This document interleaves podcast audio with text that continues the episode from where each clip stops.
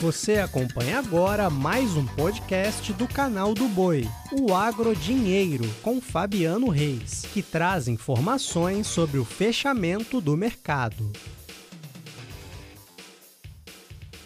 Olá, amigos do podcast Agro Dinheiro. Começa agora a edição desta quarta-feira, 15 de junho. E o Banco Central Norte-Americano, Federal Reserve, dos Estados Unidos anunciou que elevou os juros do país em 0,75 ponto percentual, na maior alta desde 1994, enquanto o país tenta lidar com a inflação em níveis mais elevados nos últimos 40 anos. Com a alta, a taxa de juros norte-americana passou para o intervalo de 1,5% a 1,75% ao ano. Esta é a terceira elevação consecutiva em 2022, após o início de um ciclo de alta de juros. A expectativa do mercado é que na próxima reunião, em julho, a taxa suba 0,75 pontos percentuais novamente. Olha, continuo falando de Estados Unidos porque por lá a previsão para aquele relatório do dia 30 de junho, que vai confirmar as áreas a serem ocupadas com oleaginosa, deve mesmo trazer uh, uma área maior com soja do que com milho.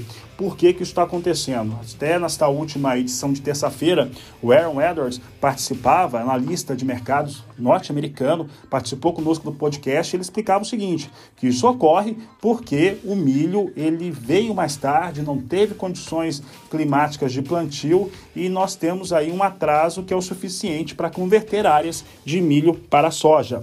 E a consultoria dos Estados Unidos, IHS Market, trouxe nesta quarta-feira mais uma estimativa que está em linha com as outras empresas de consultoria nos últimos dias, que tem apontado que a área de soja será maior do que aquela que estava sendo prevista anteriormente.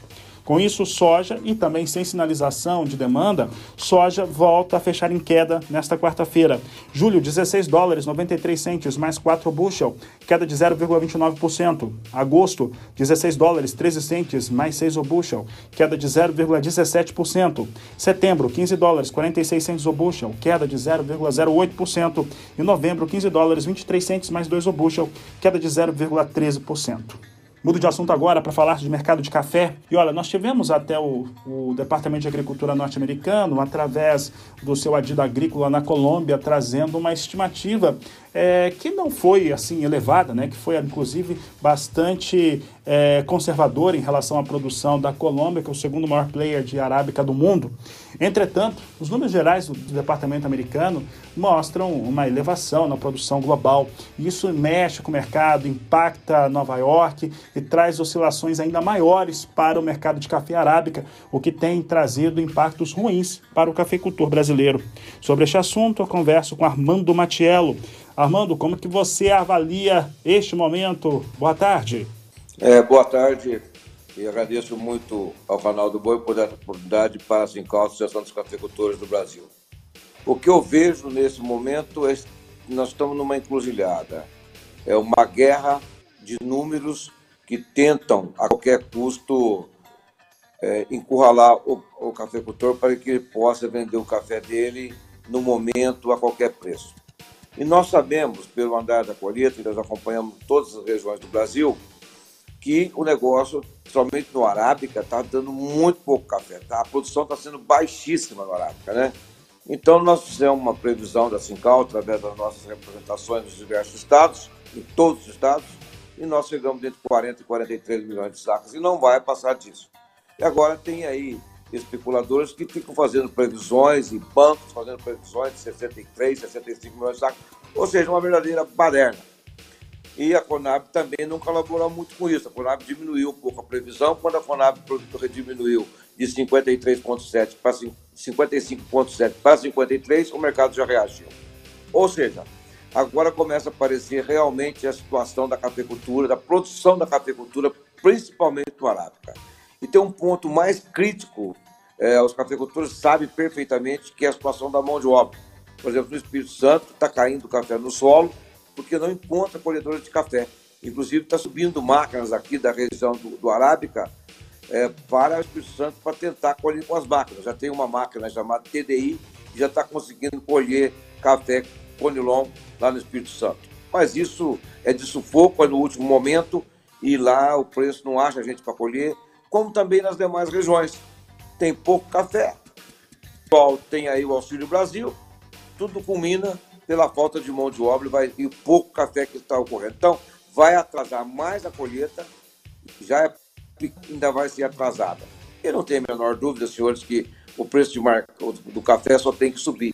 Já vamos ter uma colheita muito pequena no Brasil, será uma das colheitas mais menores que nós tivemos, menores que nós tivemos nos últimos, nessas últimas décadas. É pequena a colheita e não tem dúvida nenhuma que faltará café.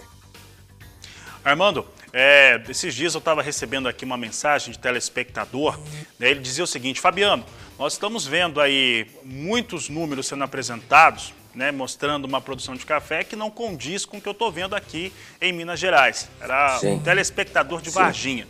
Então sempre digo o seguinte, para falar de soja, falar de milho, para falar de arroz, feijão, aquilo que impacta diretamente, café também, evidentemente, aquilo que impacta diretamente a inflação são números que vão sendo acertados em papel. Papel aceita tudo, as planilhas acabam aceitando isso. Mas a questão que fica para o produtor de café, que já vem sendo é, pressionado, achatado em relação à sua rentabilidade há anos, é a capacidade que ele tem de conseguir negociar o mínimo, né? tentar não negociar café, sabendo que essa explosão de ter menos café, ela vem, só que ela vai demorar alguns meses ainda. O que, que você diria para esse produtor que está consciente disso, mas que também já vem apertado financeiramente há algum tempo? Bom, Fabiano, você colocou muito bem, e esse produtor colocou isso para, para o senhor, colocou de, de boa maneira. Bom, tem pouco café, nós temos que parar urgentemente de fazer essas trocas por insumos. Nós não, não podemos fazer travas, que isso aí é um verdadeiro absurdo que fizeram. Isso é arrebentar a cafeicultura com essas ditas cujas travas. Ninguém tem o café para entregar e está com o preço lá embaixo. Como é que vai entregar esse café? Café travado a 500, 600, 700 reais. É metade do custo de produção. Então, o que provocaram a instabilidade da, da, comercialização, o aproveitamento da inocência, da ingenuidade dos cafeicultores, somente dos pequenos, ah, levou o mercado de café no colapso, principalmente o setor produtivo. O que eu tenho que falar é que os produtores vendem somente o necessário, somente aquilo que ele vai usar na sua vida diária para comer, alimentar sua família e tal, o médico. E depois colocar o café em armazéns gerais, pegar o recibo de depósito e vai no banco, na Caixa Econômica Federal, na, no Banco do Brasil, onde quer que seja, e financia seu café. Financia, pega aquele dinheiro, tem um ano de prazo para poder acertar isso aqui, depois pode fazer um custeio e pagar a, a pré-comercialização ou a estocagem que seja. Então, não vender o café, deixar o café em estoque financiado é a melhor maneira. Se tiver que vender, vender muito devagar, muito lentamente, vender somente da mão para a boca dadas as necessidades prementes do dia a dia. Os cafeicultores têm que aprender a fazer isso. Eles foram viciados a fazer trocas, travas, essas balelas de mercado que os arrebentaram. Obrigado, Matiello. Um grande abraço a você e um grande abraço a todos. Eu desejo a todos, já começando a noite agora, uma ótima noite, um grande abraço e voltamos amanhã. Você acompanhou o podcast Agrodinheiro. Para mais informações, acesse o nosso portal sba1.com. Até a próxima!